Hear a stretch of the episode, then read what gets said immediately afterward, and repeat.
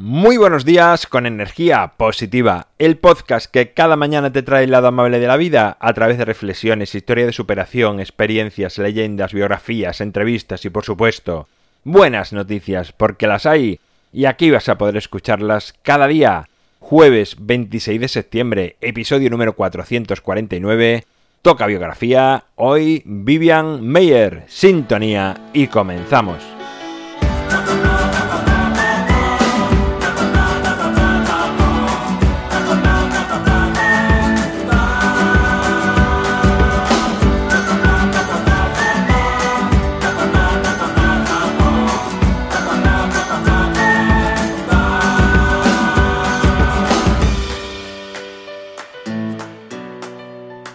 Buenos días, es un jueves más, un jueves de biografías. Lo siento si esperabas una entrevista, pero aún no han llegado. No he podido organizarme para entrevistar a otra persona que ya lo tengo en mente, que ya he contactado con él.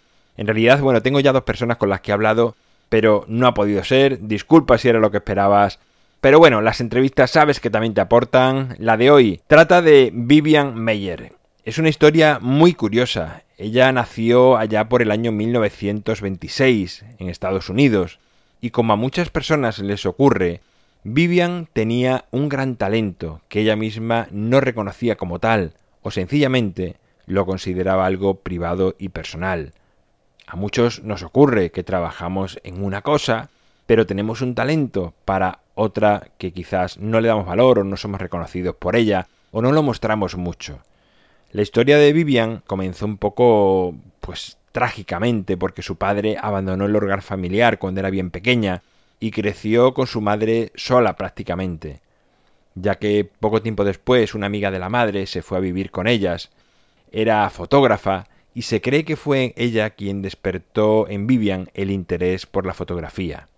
Pero Vivian no era conocida por nada de fotografía, sino por sus grandes dotes como niñera se pasó la vida públicamente cuidando niños, pero cuando terminaba su jornada, recorría las calles de Nueva York haciendo fotos desde un lado discreto, retratando a personas anónimas, situaciones y escenas de la gran urbe americana que se encontraba en gran transformación.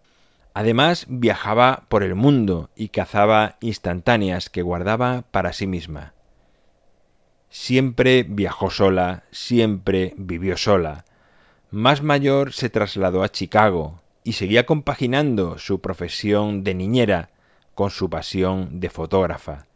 Y aunque siempre trató de ocultar su talento, algunas personas se enteraron de que poseía un gran archivo fotográfico, pero ella siempre se negó a venderlo, ni siquiera a mostrarlo. Era parte de su obra, de su intimidad, de su vida, y no quería venderlo. En ocasiones hasta se veía obligada a dar nombres falsos en hoteles y otros lugares para protegerse del mundo exterior y mantener ese anonimato, esa pasión fuera del alcance del mundo que le rodeaba. Lamentablemente, Vivian terminó sus días en la más absoluta pobreza, viviendo incluso en la calle, hasta que un día tres hermanos a los que había cuidado de pequeños y guardaban un gran recuerdo de ella, la vieron en la calle en esa situación y decidieron ayudarle, pagándole un pequeño apartamento en el que poder vivir. Vivian pudo así llevar aquellas cajas que siempre transportaba y cargaba con ella, llenas de recuerdos. Bueno, llena de recuerdos y en realidad llena de negativos de sus fotos de esas fotos que le habían acompañado durante toda su vida. Su angustiosa situación económica le llevó a vender, en un momento dado, más de 100.000 negativos que poseía de sus fotografías. Estos fueron además subastados, y a partir de ahí su obra fue reconocida y valorada mundialmente.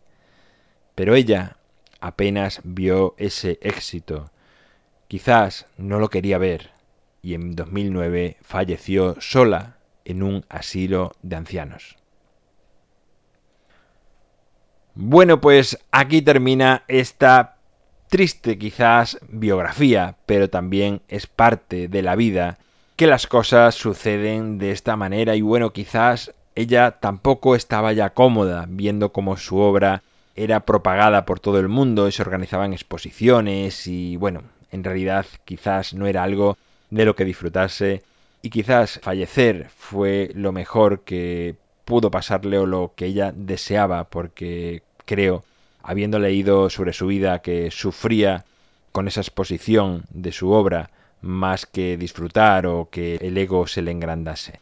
Pero bueno, a veces suceden este tipo de cosas y la vida sigue adelante y otras personas están disfrutando de esa gran obra que dejó como legado. En mi página web alvaroroa.es puedes encontrarme, contactarme, ver mucho más sobre mí. El libro Ni un minuto más en su segunda edición lo tienes a un solo clic en las notas del programa. Gracias por estar al otro lado escuchando, por suscribirte, por tus valoraciones, por tus comentarios, por cada vez que compartes un episodio o le hablas a más personas de energía positiva. Gracias. Nos encontramos mañana viernes, llegan de nuevo las buenas noticias a energía positiva y como siempre, ya sabes, disfruta, sé amable con los demás y sonríe. ¡Feliz jueves!